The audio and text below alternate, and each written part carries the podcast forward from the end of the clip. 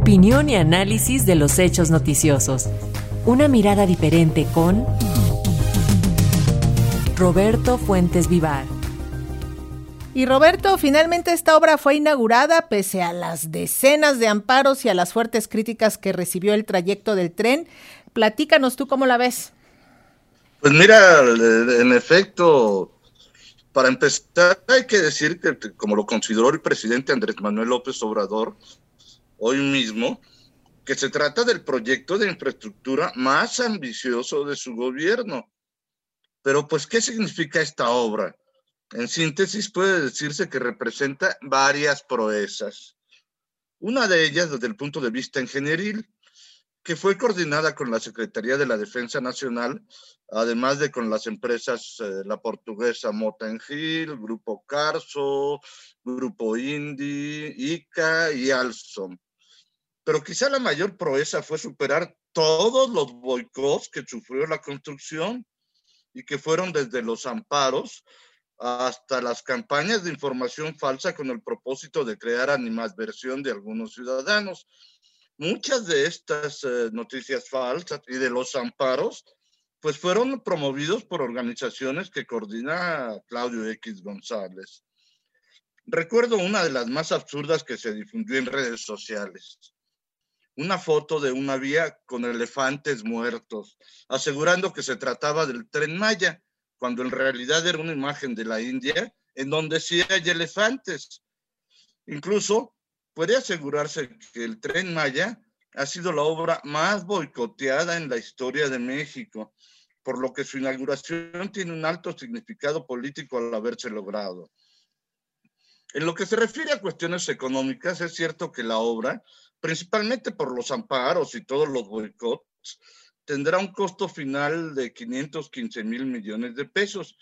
Es una cifra 3.3 veces más alta de lo que se había presupuestado. Sin embargo, las, las previsiones económicas hacen que el proyecto valga la pena porque, por ejemplo, según cálculos de la Organización de las Naciones Unidas, podría generar un millón de empleos Concretamente, considera que en los cinco estados que atraviesa, Chiapas, Tabasco, Campeche, Yucatán y Quintana Roo, el tren Maya podría sacar de la pobreza a un millón cien mil habitantes.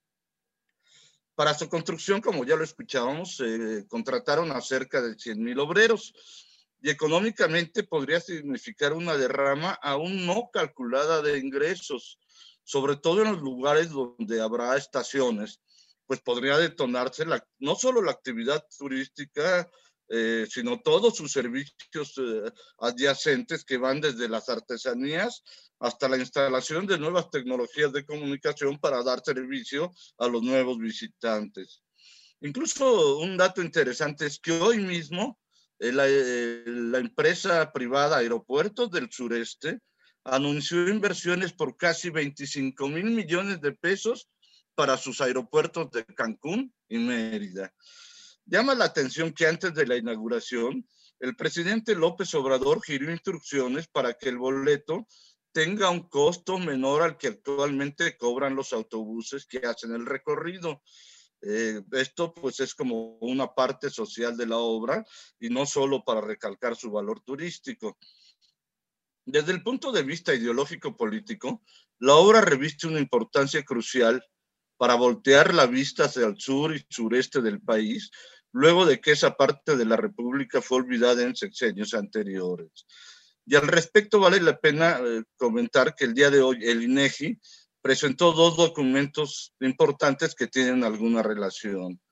Uno de ellos sobre el acervo de capital no financiero en el país, en el que se explica que este eh, acervo, es decir, los bienes inmuebles y otros valores como la maquinaria y equipo, pues todos estos, eh, este conjunto de valores representa casi seis veces el Producto Interno Bruto. Sin embargo, en las zonas como la península de Yucatán es cinco veces menor al promedio nacional. Es decir, que sus activos actuales valen cinco veces menos que en el resto del país. El otro documento es la encuesta de empresas constructoras al cierre de octubre, en ella se puede ver la importancia económica del tren Maya. pues Campeche y Quintana Roo son los estados con mayor eh, participación en el valor de la construcción, con 7.2 y 10.8% del valor total de la, de la construcción. Es decir, que en octubre, de cada 100 pesos que se construyeron, 20 pesos fueron en esas dos entidades. Esta da una idea de la importancia del tren Maya, del tren Maya en la industria de la construcción, pues el valor de la construcción, repito, en estas dos entidades está por encima de los valores de la zona metropolitana de la Ciudad de México o de Jalisco. En síntesis, creo que la inauguración del tren Maya representa un buen día para México, en el cual el sol nació por la península de Yucatán. Ahora, desde luego, habrá que esperar los ataques de una oposición que cree que en las selvas mexicanas hay elefantes. Pero bueno, dice el filósofo del metro, las vías del tren son más poderosas que las piedras en el camino. Pues ojalá que este tren Maya dé muchas, muchas vueltas y lleve bienestar y lleve prosperidad a los pueblos mayas de la península. Gracias, Roberto. De que muchas gracias a ti, Lénica, y sí, ojalá y lleve prosperidad a muchos lugares que fueron olvidados por... gracias, buenas tardes. Buenas tardes.